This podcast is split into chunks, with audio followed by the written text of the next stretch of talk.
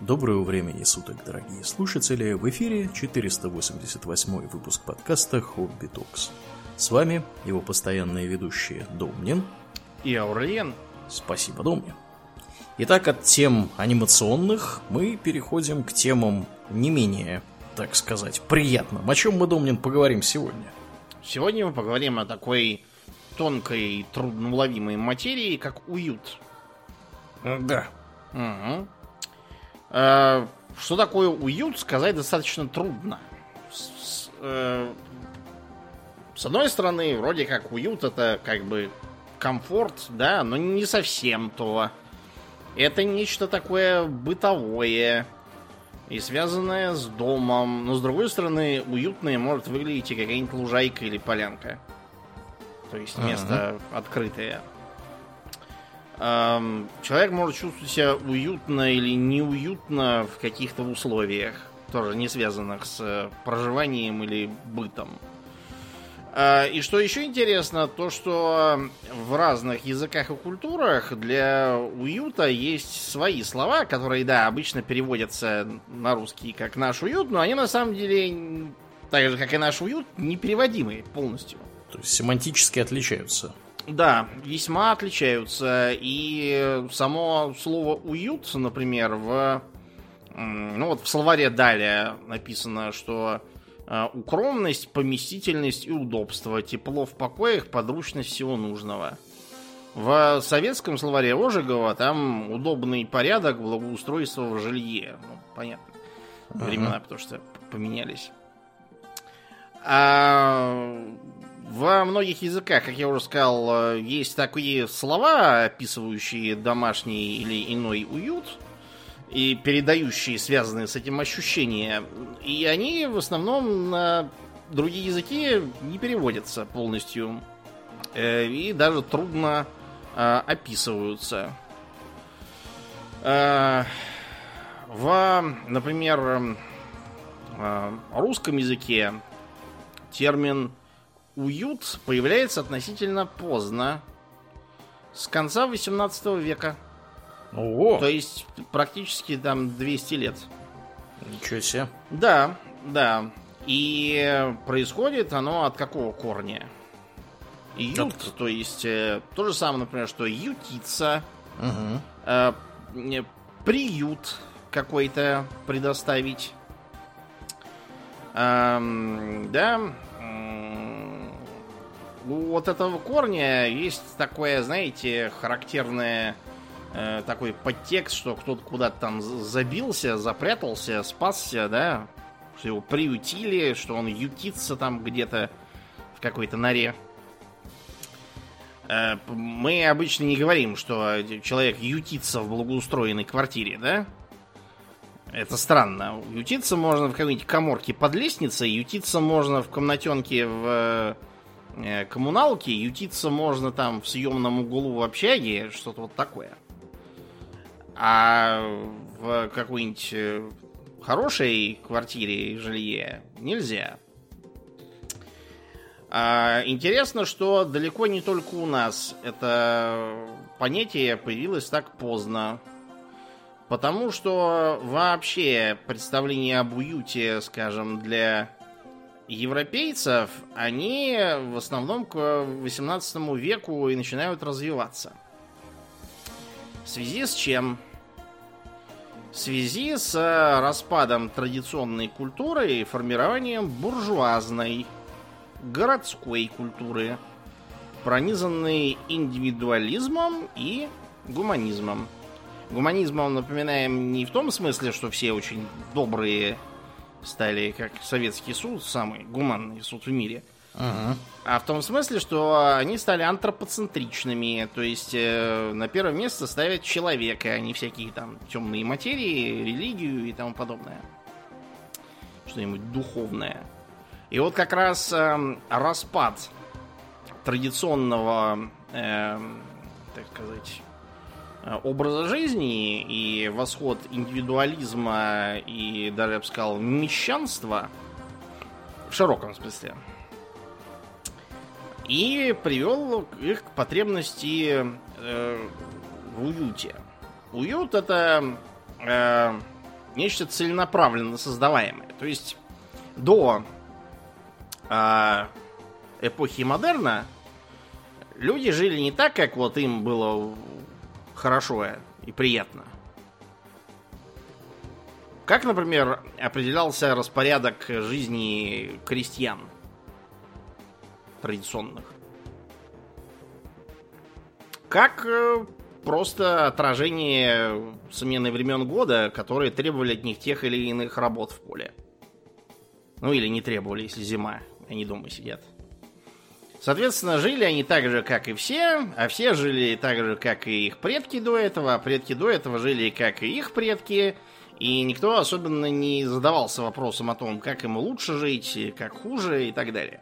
Это, разумеется, не означает, что в традиционном обществе не было никаких представлений о том, как э, что такое хорошо в смысле домашней обстановки и что такое плохо определенные элементы присутствовали и глубоко проникали в традиционную культуру. Например, такое понятие, как домашний очаг.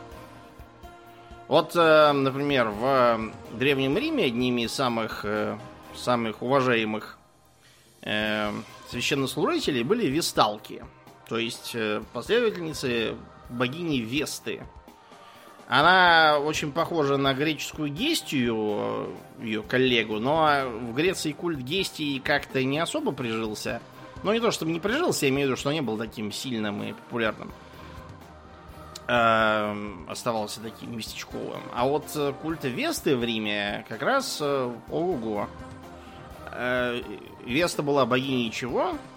Гостеприимство? Домашнего очага, в первую очередь. А, а. Да, к гостеприимству она тоже относилась, но в первую очередь домашнего очага. Тут, правда, надо еще сказать, что у греко-римской религиозной, так сказать, культуры были еще такие понятия, как лары и пенаты. Мы родные говорим, пенаты. Да, вернуться в родные пенаты мы искажаем, на самом деле, поговорку, потому что римляне говорили, и греки вернуться к родным пенатам. Потому что пенаты это домашние э, боги мелкие. А-а-а. Нечто вроде домовых по, по, по функционалу. Угу. Правда, надо сказать, что вот у римлян какой-то маразма абсолютного достигала вот эта вот идеология с э, домашними всякими духами, потому что у них э, только, например, вход в дом э, находился под покровительством там целой команды. Загибаем пальцы. Э, бог дверей, в смысле как э, предмета. Ага. Бог дверей как входа-выхода какого-то абстрактного. Эм, бог проходов как таковых. Бог дверных петель. Бог порогов и еще там какие-то были. Но вот я, видите, уже пятерых насчитали. Вот. Да, это мы, мы еще не вошли. Мы еще в дом, толком не вошли, да, уже пятеро угу. богов. Вот, и там повернуться было нельзя, чтобы на что-нибудь такое не натолкнуться.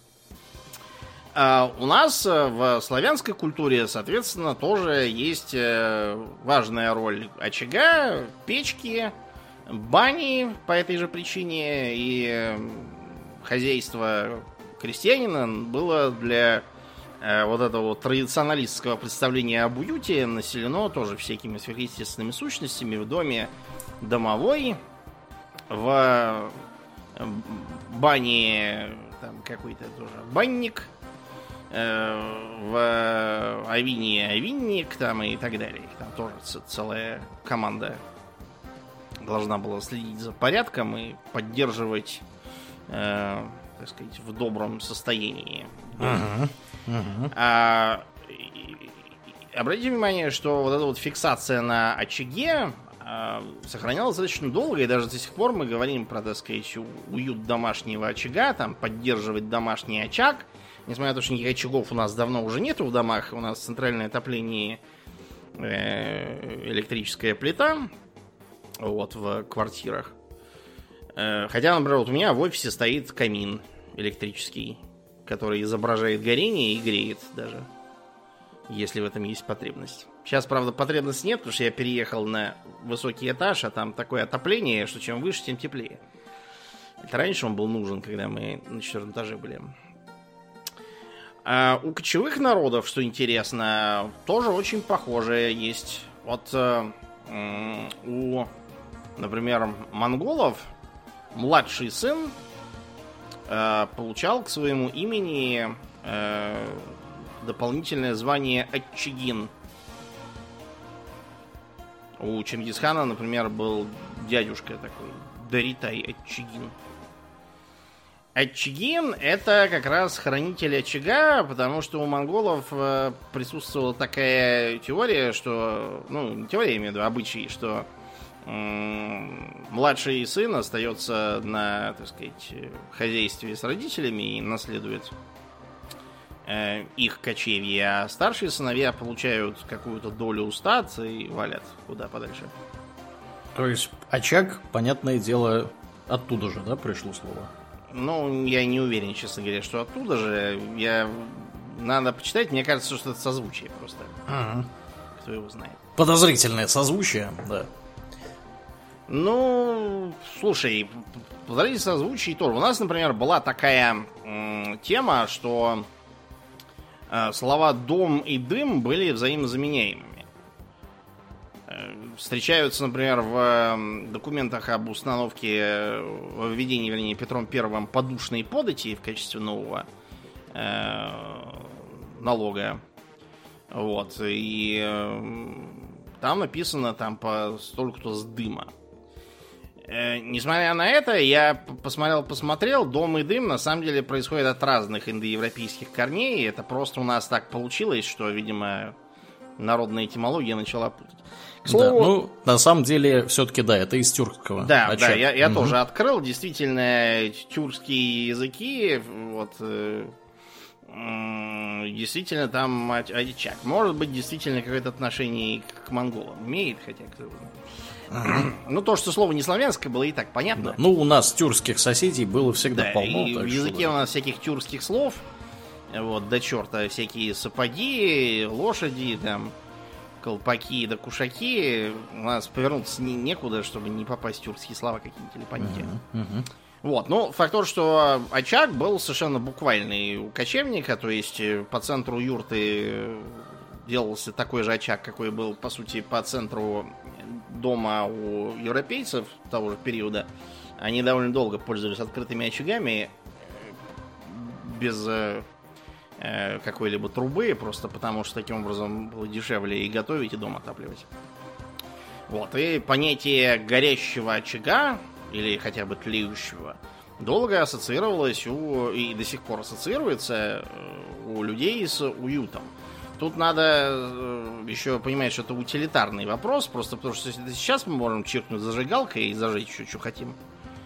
А, а тогда, чтобы разжечь, это нужно было долго корячиться с высеканием искры, раздуванием и тому подобное. Э, Так что э, очаг в старину старались просто никогда не тушить полностью, чтобы там оставались какие-нибудь тлеющие угли, которые можно потом раздуть, подкинуть еще топливо и все будет. А, Помимо эм, нашего этой подушной подати, разными налогами, кстати, очаги облагали и в других странах, э, самых разных, в Западной Европе, в Византийской империи. Потому что дом без очага не дом. Вот как раз хорошо можно взимать налоги с каждого очага. А в странах Азии с э, уютом, что я имею в виду Восточной Азии, э, с уютом представления сложились э, и похожие, и не очень. То есть, с одной стороны, там достаточно рано обратили внимание, что уют это нечто такое всегда мещанско-буржуазное. Например, известна цитата из Конфуция о том, что благородный муж, привязанный к домашнему уюту, недостоин зваться благородным мужем.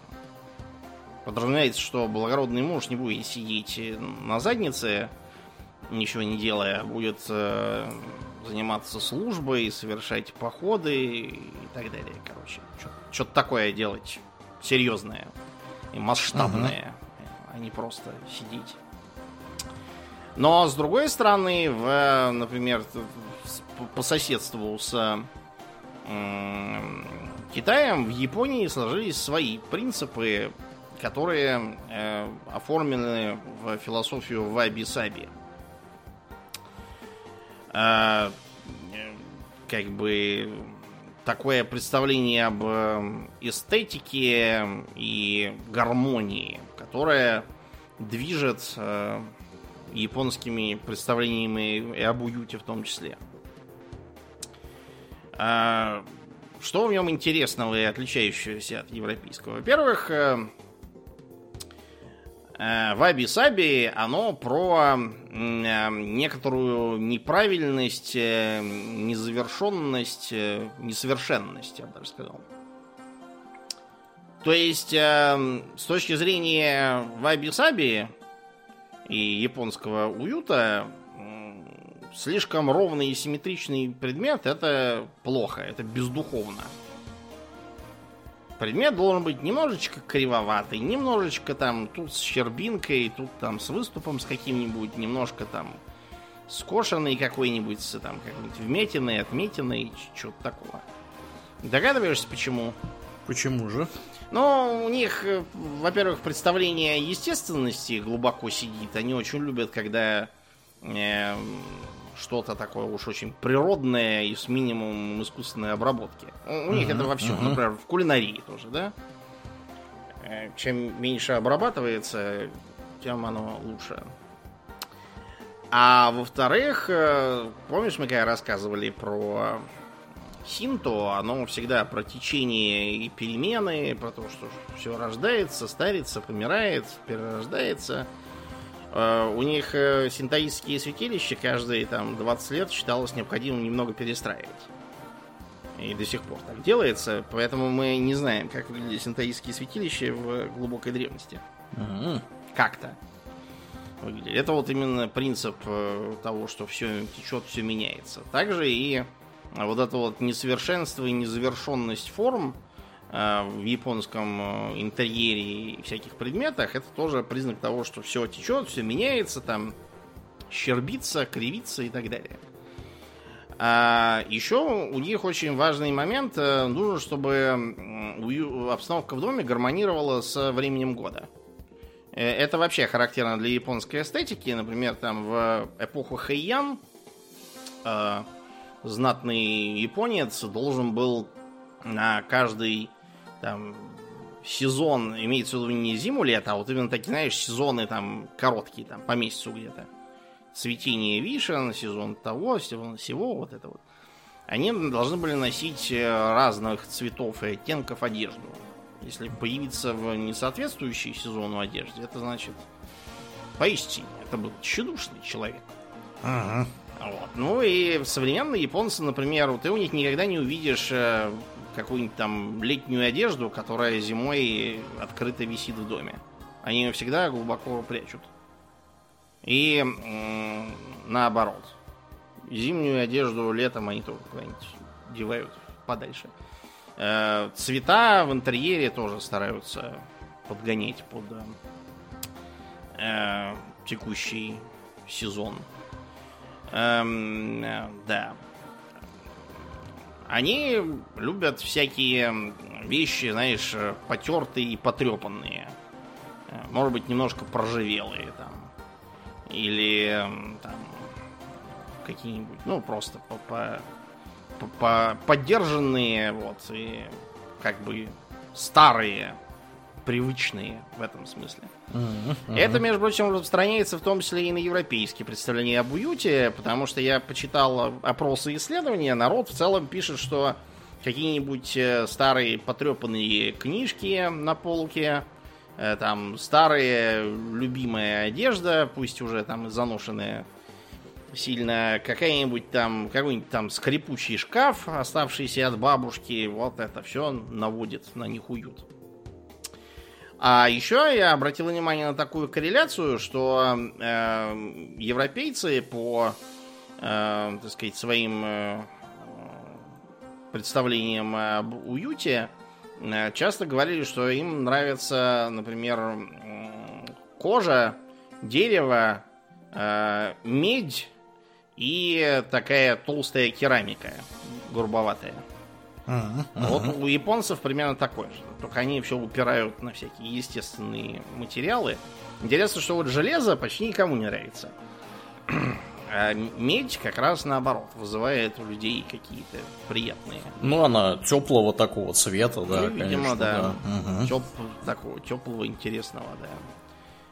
ам, цвета. Вот. ам,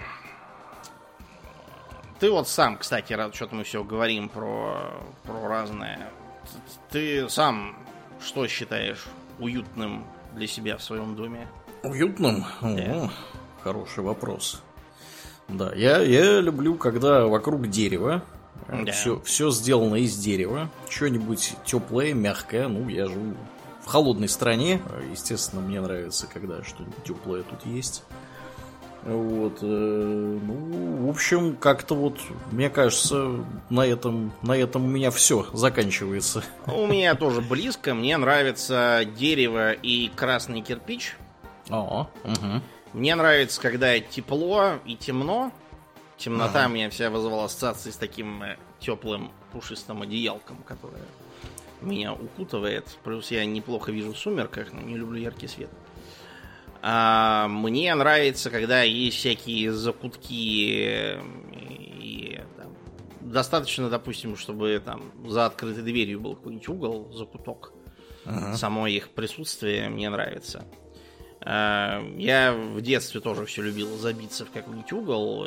Помнишь, когда я у тебя на даче оставался, я любил ночевать на раскладном этом кресле. Да, да, да, да. Э, в углу ряд- стоял. Рядом с печкой, да, в уголке, потому что у него были, помимо того, что он рядом с печкой, у него еще были за вот этих поручней, оно было как такой вот, Мгм. как бы стеночки по бокам. Я себя чувствовал там уютнее, чем... Да. Ты, в общем, ты как кот, который в коробке любит сидеть. Ти- Тип того, да, тип Да. того, да. Э, Мой сын, кстати, такой же, он, когда маленький был, э, у него был под столом в большой комнате матрасик, он все время там сидел, вот, играл там во что-нибудь или просто Понятно, понятно. Мгм. тоже ему казалось уютным, что у него такой нора такая. Мгм. А, да, э, мне нравятся книги, но я их тут лишен, потому что э, перетаскивать на съемную квартиру книги и потом их обратно тащить, мне совершенно не улыбается. Я волевым решением книги все тут запретил. Всё Только в электронном формате. А, я люблю свечи. У меня в доме 4 подсвечника вот здесь вот повсюду на Мгм. э, этажерке, на подоконнике. Вот я периодически зажигаю свечи и сижу при свечах. А сколько у тебя, Домнин, детекторов дыма? Детектор дыма, по-моему, один в коридоре. Но это свечи там маленькие такие. Ну, для того, чтобы начать большой пожар, достаточно маленькой свечи, как показывает практика. Ну, я... Так что, друзья, будьте осторожны. Да, да, это, безусловно, важное замечание, потому что все источники открытого огня это всегда, э, в общем, потенциальная опасность.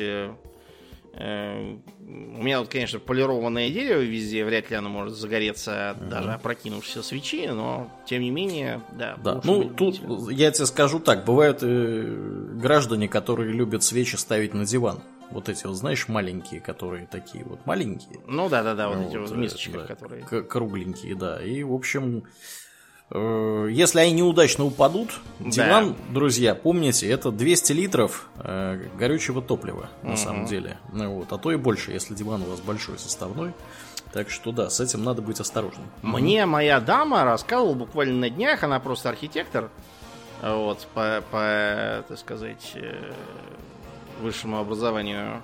Э, Сейчас просто она от этого отошла, занимается э, руководством швейным цехом. Так вот, она рассказывала, что как-то раз обращался гражданин, который хотел в квартире завести открытый огонь. А, Э, При этом, ладно бы это был, допустим, последний этаж, там можно было так-сяк подкупить, подмазать и все такое, и сделать дымоход, потому что сверху никого все равно нету. Но гражданин жил на втором этаже. Многоэтажки. Короче, неизвестно, чем там кончилось. Это абсолютно э, самоубийственная затея. И мне кажется, если бы соседи узнали, что он что-то такое планирует, они бы его линчевали да. на месте. Кому такой нужен? Вполне есть... не безосновательно, потому что даже если вы устраиваете пожар на последнем этаже, все равно продукты горения могут вполне себе спуститься, если неправильно, особенно организованная вентиляция mm-hmm. в подъезде. Вот, они могут спуститься, и в такой, в такой ситуации человек задыхается там буквально несколько вдохов, и все. Вот, так что... а, а он хотел вот именно, чтобы как вот в, в Скайриме там в каком-нибудь, чтобы такое типа по центру комнаты такой очаг, на котором можно всякие шашлыки mm-hmm. вот печи на вертелах быков и баранов жарить. И он такой типа, там народ. Угу. Частный дом ему в руки. Ну да, да, частный дом, там делай, что хочешь в разумных пределах. Там, э, не знаю, вот давай попробуем рассуждать. Если бы у нас, допустим, был частный дом, и мы бы хотели там что-то устроить такое. Я бы в основном доме не рискнул это делать. Э, да и я думаю, что это и в быту будет неудобно. Я бы сделал какой-нибудь отдельный домик на отшибе. Вот. Э, в котором что-то такое устроил и построил бы, в принципе, по такому же шаблону, как вот эти вот старинные медовые залы, чтобы да. Э, только вытяжку бы сделал принудительную ну, это специальное должно быть, конечно, да. помещение. Да, да, да. Это в жилом, в жилом помещении такое устраивать пожароопасно. А, еще интересно, что для многих людей я почитал, одни, например, говорят, что всякие там чучела и оленьи рога на э, стенках э, для одних наводят уют, а на других, наоборот, нагоняют какую-то тоску.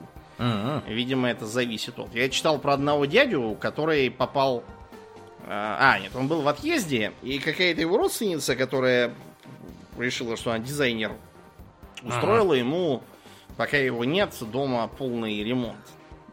Например, повесила какие-то оленьи рога вместо вешалки. Что-то там еще переделала. Класс. Он приехал и загремел в больницу.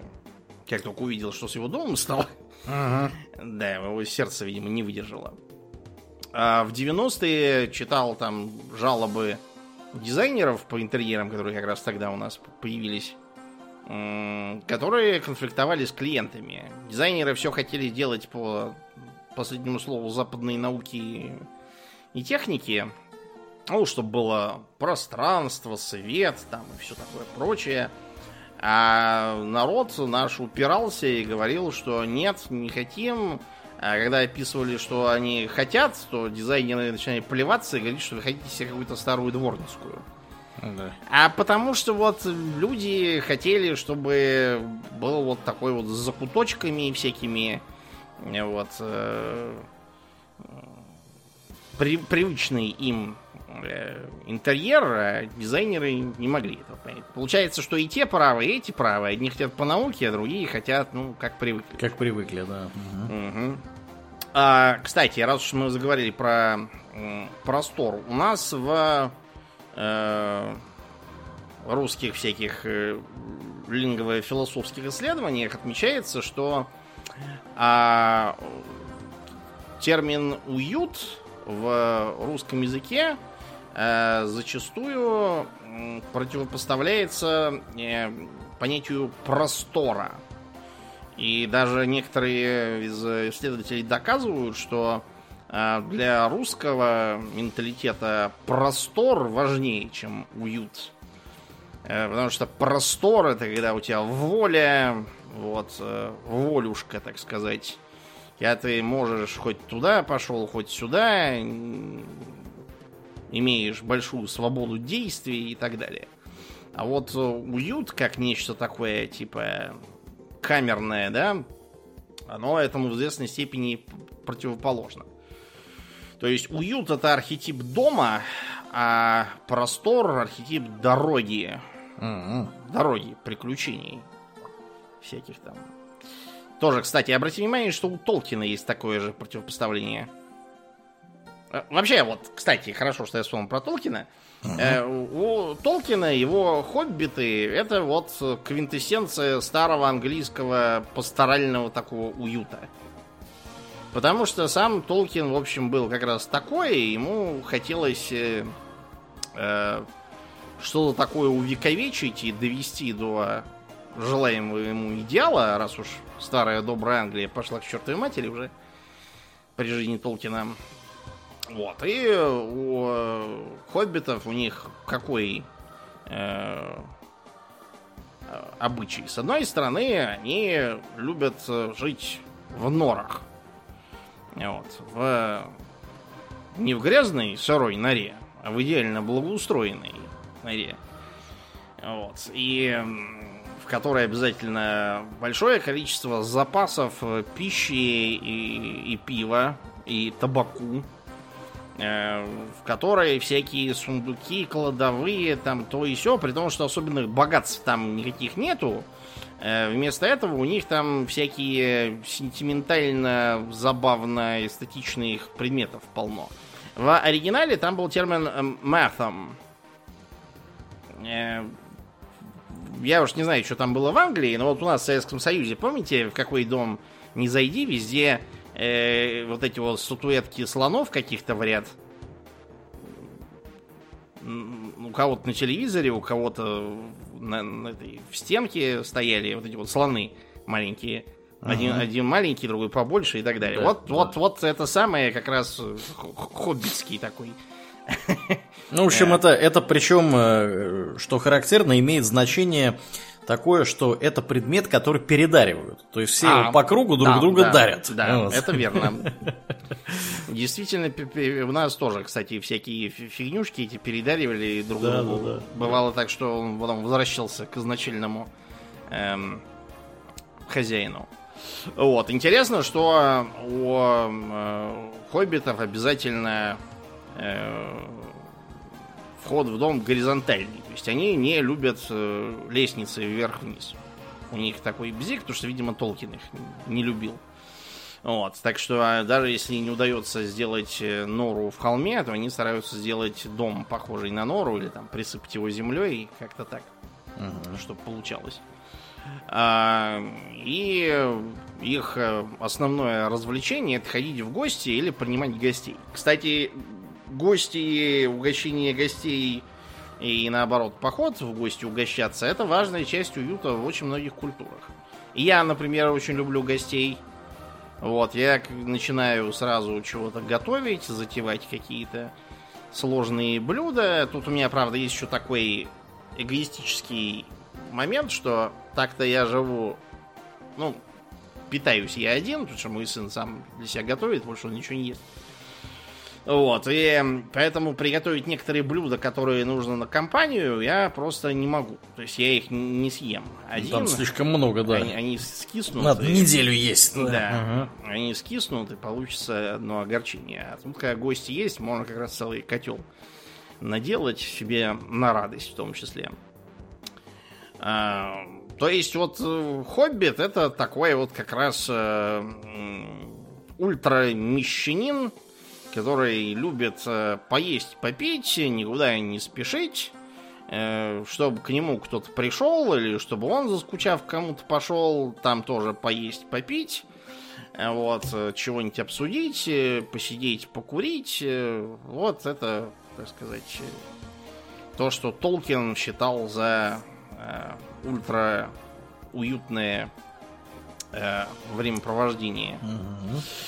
И, ну, причем, общем... причем не, тол... не только Толкина, много кто еще, и порой люди, которые вот два года сидели в заперти, да, из-за ковида, mm-hmm. никому не ходили, вот, э, они тоже думают, что теперь жизнь вот она выглядит вот так, и им хорошо живется дома сидящий одним, на самом деле в гости ходить э, вот примерно как хоббитам очень приятно, даже если вы вот от этого отвыкли. Поэтому мы всем всячески советуем следовать заветам Толкина и делать как хоббиты. Вот, потому mm-hmm. что это хорошо и правильно. Mm-hmm. Кто ходит в гости по утрам, тот поступает мудро.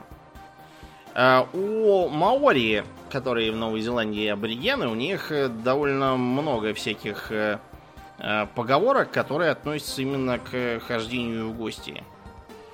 У них есть, например, такое выражение, как то, что э, значит, э, кто э, плохо обращается с гостями, э, того будет э,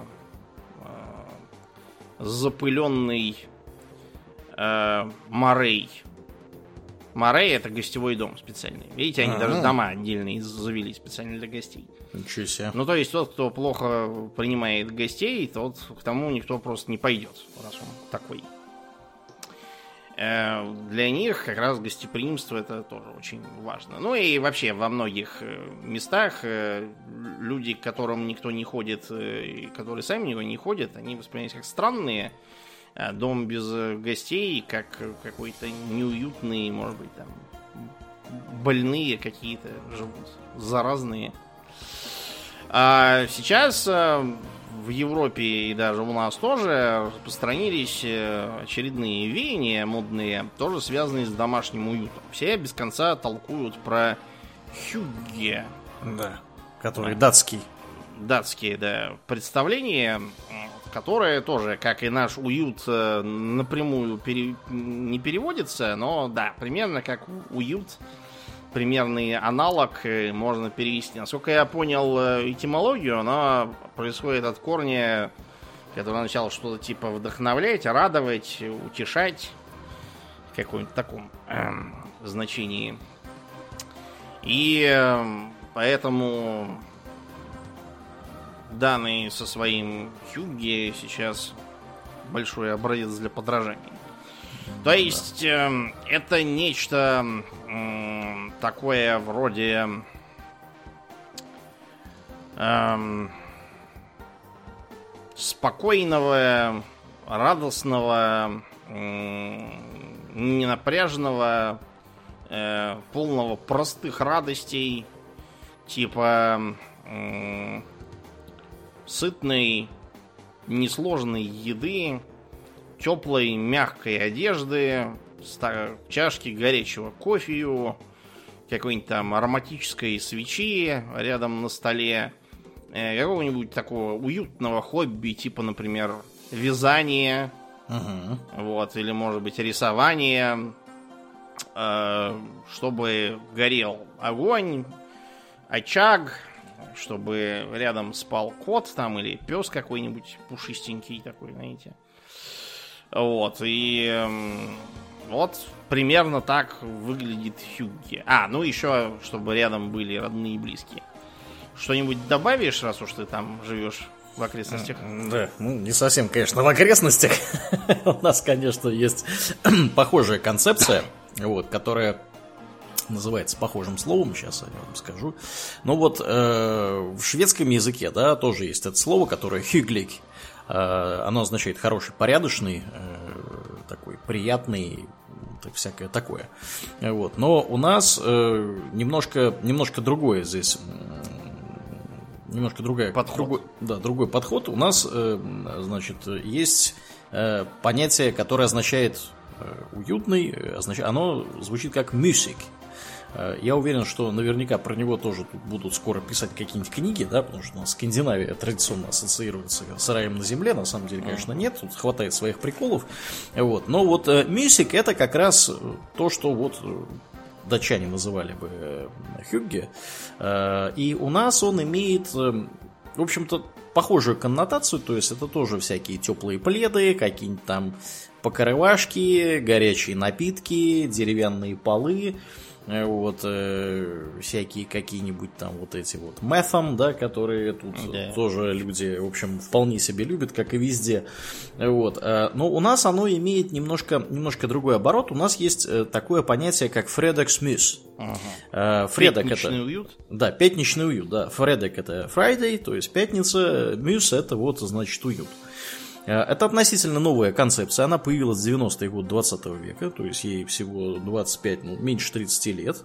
Вот. Я подозреваю, что она педалируется, как и многие разные интересные э, шведские Ком- компании. Да, компании педалируются производителями всякого, всякой еды, вот, и каких-нибудь там свечей, и всяких там э, вязаных пледов, вот. Но означает она, в принципе, э, похоже что-то вот то, что датчане называют хюги, то есть люди собираются семьями по, по пятницам, э, едят какую-то приятную еду, не обязательно сильно здоровую, причем отдельно. Да, я, я да. поясню, угу. действительно, э, в Швеции есть вполне официальное мнение, что э, эту идею пятничного мюса педалировали местные производители всяких снеков, да. Потому что в эту пятницу никто не напрягается с готовкой потом мытьем котлов и тарелок. Угу, а все угу. едят что-нибудь такое, что можно жрать пальцами. Да, на, да. Там, пиццунду какую-нибудь, чипсы, mm-hmm. вот, э, пиво, там еще что-нибудь такое. Ну, вот из моего чистого такого бытового анекдотического опыта э, в пятницу вечером э, в любое какое-нибудь место зайди, где можно еду на вынос взять, там будет битком народу. То есть вот у меня здесь есть одна пиццерия, значит, с одной стороны улицы, другая пиццерия с другой стороны улицы. Постоянно, вот они постоянно пустые. То есть прохожу мимо в любое время, кроме пятницы вечера, ну там может быть суббота еще вечер. Вот, пусто, никого нет. Сидят, скучают, значит, там мужики в телефонах пырят, да, которые эти пиццы крутят. Э, заходишь в пятницу вечером, постоянно э, кто-то сидит, кто-то ест прямо на месте, кто-то, значит, берет на вынос, кто-то позвонил, приходит забирать. Э, это довольно популярная история, и даже дошло до того, что есть вполне себе официальные э, рекомендации медицинские, что, пожалуйста, не увлекайтесь нездоровой едой, потому что особенно сладкими газированными напитками по пятницам, вот, и особенно детям, потому что можете испортить себе зубы, например, вот, или заработать диабет. То есть уже дошло до того, что Минздрав Швеции намекает, что надо немножко это поохладить, так сказать, Фредекс Мьюз. Вот. Но в целом концепт очень похожий. То есть люди собираются вместе, семьями, э, проводят время с детьми, э, играют в какие-нибудь игры, что-нибудь сидят, чилят на диване, едят, э, разговаривают, общаются. И вот таким вот образом проводят, проводят пятницу, пятницу вечер. Вот. Соответственно, похожий концепт на датский. Датский такой, он более абстрактный, то есть это не только по пятницам этим можно заниматься. А здесь, ну вот, в принципе, все примерно так же, но никто особо вот как бы как, как вот такой продукт, да, который можно запаковать, про который можно писать книги, про который можно там делать какие-то товары, значит, и налепать на них, что это типа очень, очень хюгге. Mm-hmm. Вот, э, шведы как-то вот еще не допетрили до такого момента. Вот. Я знаю, что похожие есть э, концепции у норвежцев. Вот, наверняка у исландцев, про исландцев, правда, я не в курсе, вот, а про норвежцев так, что-то краем уха слышал, так что это у норвежцев у них угу. есть даже свое словцо э, кусли. Кусли. Я угу. от того же корня, что и коузи э, английское. Вполне а, возможно, да. Ну, них... в принципе, да, ага, да, да, да, да. У них считается, что э, кусли это, значит, надо закутаться в палет там или в э, одеяло, жрать домашние вафли, пить кофе и сидеть либо при свечах, либо при э, маленьком свете там от всяких торшеров и uh-huh. настольных ламп. Как вот помнишь, мы в детстве тоже любили весь свет выключить, только настольную лампу зажечь и сидеть. Да, да. Зональное освещение. Да, на нас все время огрились мои предки, вот, которым не нравился да. такой подход. Да, да, да, да. да. А, норвежцы, да, э, опять же, анекдотический пример из моей жизни. Э, ни в одной стране, в которых я был, не было такого количества э, вафельниц, на душу населения отелей, скажем uh-huh. так, э, на завтраках, обедах и ужинах. То есть, э, вплоть до того, что едешь куда-нибудь там на какой-нибудь норвежский фьорд, вот, там где-нибудь в Аурланде, посреди, так сказать, скал э, воды и небольшого количества людей, обязательно будет вафельница. То есть можно себе сделать на завтрак вафлю вот, самостоятельно. Э, там рядом все стоит уже замешано, то есть ты ее только кладешь туда и потом, значит, вареньем там намазываешь или чем там. Вот, не знаю, там у них, э, по-моему, еще какие-то всякие джемы были, может, даже местная какая-то сгущенка. Но вот э, все вот эти вот вафли, пледы, значит, какие-то э, сидушки на деревянных лавках, на деревянных стульях.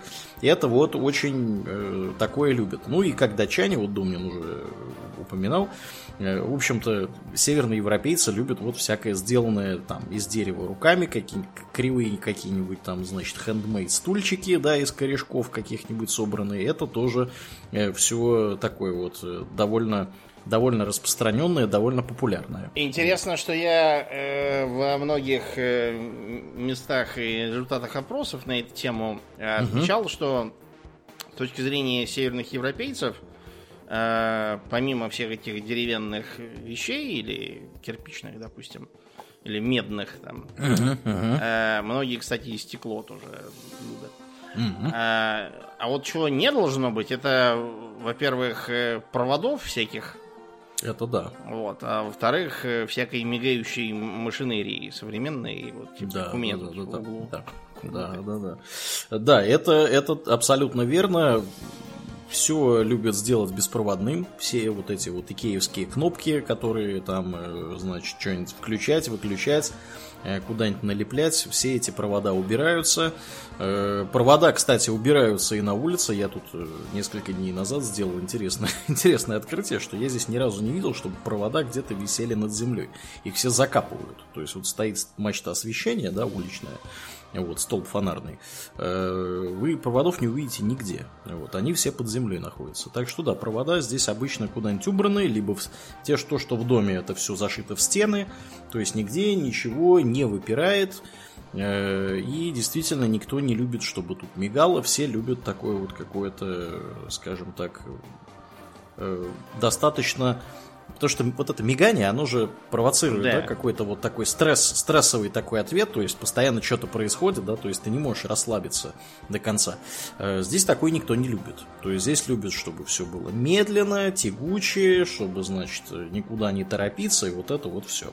Причем, чем э, дальше на север, тем больше вот это вот медленность, да, потому, потому что я вот живу в Стокгольме. В Стокгольме, на мой взгляд, довольно как бы быстрый ритм жизни, ну, да? Потому что да, ну все-таки большой город, столица, да, там больше миллиона человек живет. Стокгольм, вот. не Швеция.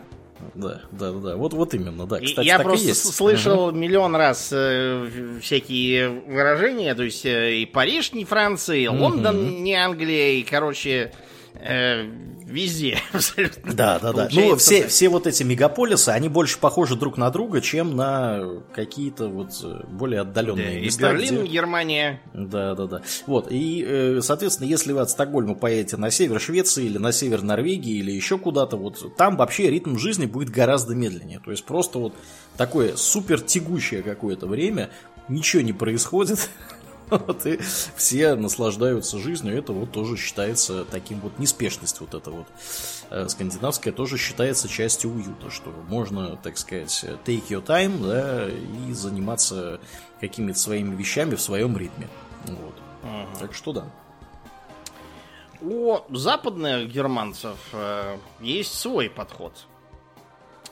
В Нидерландах есть такое понятие, как э, gezelligheid что означает э, типа как бы товарищество, с, содружество, единство, что-то в таком духе. Mm.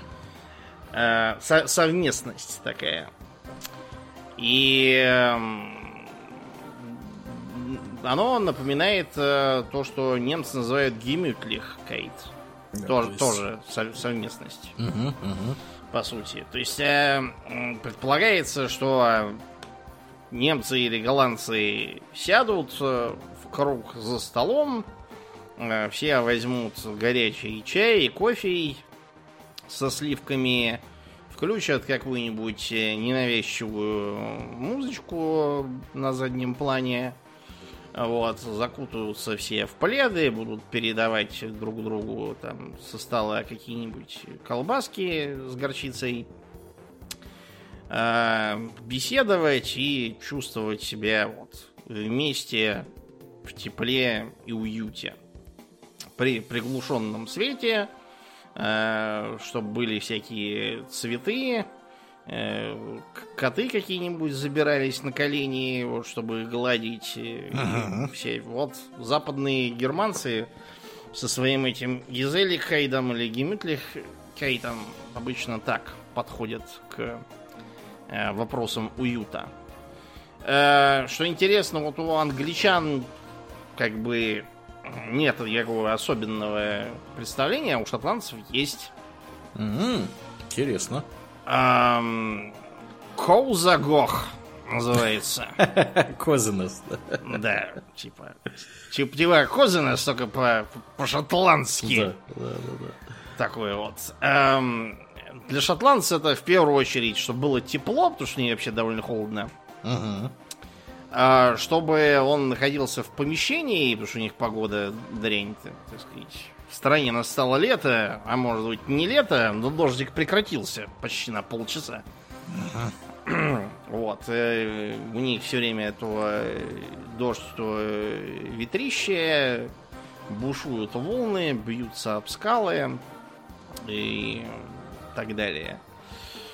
А, И надо забиться в какое-нибудь ограниченное пространство. Вот у шотландцев э, такое вот есть э, э, мнение, что уютное помещение, оно может быть большим. Оно должно быть каким-то таким вот закутком. Э, вот. Шотландцы, в общем, тоже коты. Да, да, да. коробки. Видимо, да. И сидеть, значит, греться, пить э, какой-нибудь там, Виски. э, да, виски с чаем или чай с виски, в общем, что, что В удалось. зависимости от концентрации, да. Да, да, да. Но при этом обратите внимание, что эм, у них такой довольно скромный подход к уюту, потому что, видимо, это отражение знаменитой шотландской скуповатости, воспеваемой во всех этих анекдотах про то, что если вы не прекратите публиковать анекдоты о скупости шотландцев, я перестану одалживать вашу газету у соседа. Что-то такое. Видимо, вот э, относится к... Да. Э, При этом, да, напомним, что самые знаменитые британские экономисты, они в основном шотландцы. Да, Адам Э, Смит там и да. прочее, действительно, это... У них принято экономить.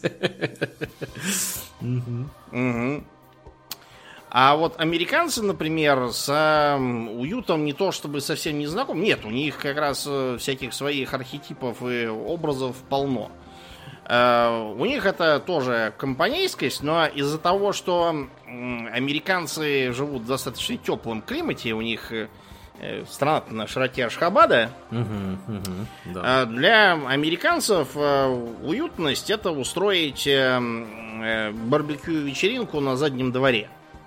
Чтобы пришли друзья и соседи, вот, э, чтобы никаких там заборов особенных, чтобы все ходили. Э, У них, кстати, вот э, в отличие от наших шашлыков, самое принципиальное отличие от наших шашлыков в том, что у них барбекю-пати эти, это самообслуживание всегда.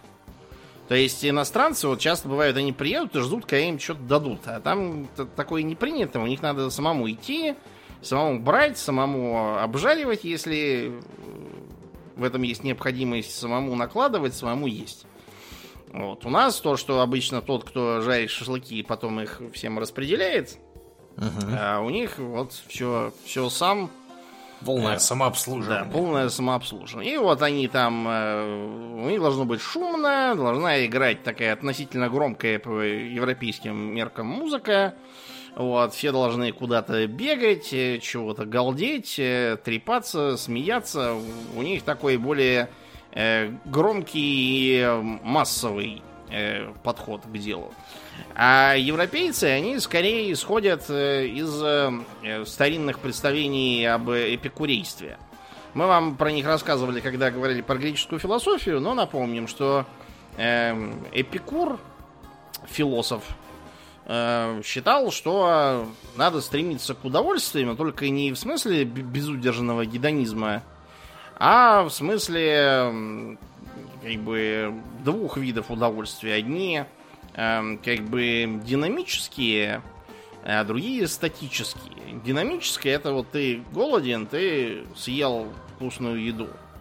А, Это динамическое удовольствие. А статическое это ты больше не чувствуешь голода, сидишь сытый.